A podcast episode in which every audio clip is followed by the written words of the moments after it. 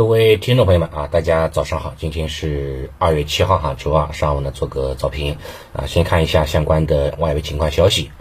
呃，美股哈集体收跌啊，延续了这种调整的态势哈，像纳指呢跌幅达到百分之一啊，呃，果然涨得多，跌的话也多一点。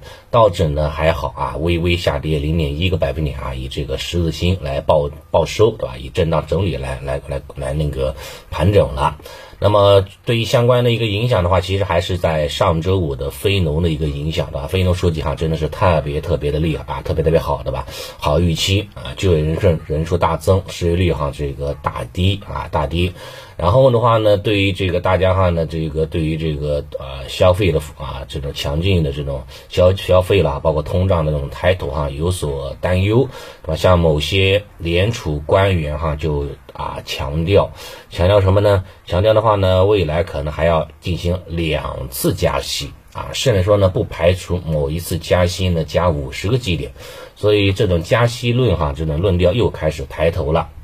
从上周五开始哈，美元指数就最近哈连续走强，已经连续两天走强了，对吧？周五哈涨了百分之一点二三，昨天晚间的话呢又涨了百分之零点六一。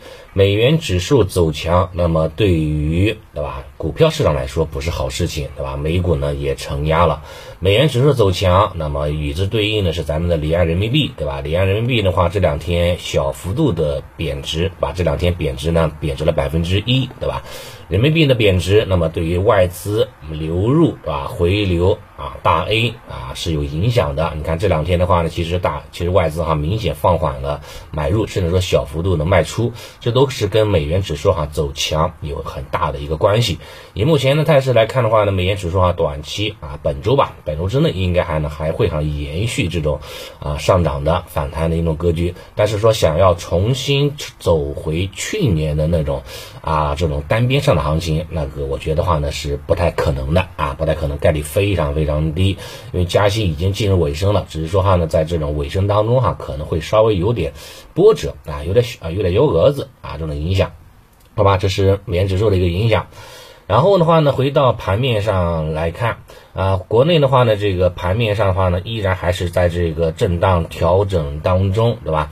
呃，指数的话呢，还是在这个出现了三连跌的一种态势，对吧？啊，这个也是多次说到了啊，下方支撑的是二十均线，也是缺口啊，三幺九五这个缺口，打到这个缺口啊，打到二十均线，应该是一个比较好的一种机会。但我看了一下某些大佬哈，对二零二三年是啊挺悲观的哈，对吧？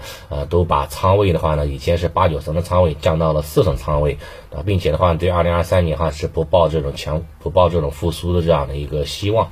我就我个人觉得话呢，没那么悲观啊，没那么悲观。反正行情的话呢，都是啊所有啊力量的一种合力的一个结果吧，啊是走一步看一步吧。因为疫情放开之后，是吧？再加上政策的一个推动，啊？后面的话呢，这个复苏是啊强复苏，应该是一个啊板上钉钉的一个事情了啊。这个我是不是什么担心的？然后消息方面来看的话呢，就是呃有一个不好的啊呃外围市场上有外围有一个不好的消息，什么呢？就是土耳其跟叙利亚对吧接壤的地方发生了将近八级地震，还是很很很很惨的啊。目前的话呢，已经知道的话呢，说是已经有一千五百多人啊不幸罹难了啊，人数的话呢还在快速的攀升当中。美国地震局的话呢，预计哈这次的大地震可能会造造成哈一万多人的这种死亡啊。土耳其股市的话已经开始暂停了做空的这种交易，但是依然暴跌百分之五啊。包括这个土耳其的这样的一个汇率，对吧？也是一晚上哈出现了这个较大的这样的一个啊这样的一个跌幅啊，较大的这样的一个跌幅，可以说是股债啊股汇双杀了啊，股汇双杀了啊，影响的话呢还是比较大的，只能说是祈祷哈这个。土耳其、叙利亚，对吧？那那个地震的这个呃啊，这个这个这个受伤的人数，对吧？包括我这个死亡人数哈，能够少一点吧？啊，再少一点就可以了。然后顺便说一下吧，呃，他们那个地方，对吧？稀土的含量呢比较高啊，可以说哈是仅次于咱们国家之外的稀土储量啊最大的地方了。在国内的市场来看，会不会去炒一些稀土相关概念呢？啊，走个一日游呢？啊，这个呃，稍微注意一下吧，这是这是一个。另外一点的话呢，如果说哈呢这个地震啊发生在咱们国内，那可能会对一些像一些这个基建啦、地下管网啦，对吧？像对一些这个啊这个相关的一些这个装备啦啊，对吧？水泥建材啦，会形成利好的一个刺激。但是发生在这个土耳其啊，对这个基建方向、啊地下管网方向就没什么啊没什么影响了，好吧？这是一个消息。第二个消息的话呢，就是美国方面说哈，这个在拉丁美洲上空又发现了第二个啊，来自于咱们中国的流浪气球，对吧？第一个的话呢是被人家 F 二十二用导弹给击掉了，对吧？啊，第二个的话呢，这个目前还在飘的当中呢。咱们还是一样的这个啊阐述，对吧？说是民用的啊，失控、安全、无威胁，对吧？该怎么做，你你自己看着办。反正反正还是非常啊非常非常硬气的哈那，咱们这个发发表了一个这个这个言论。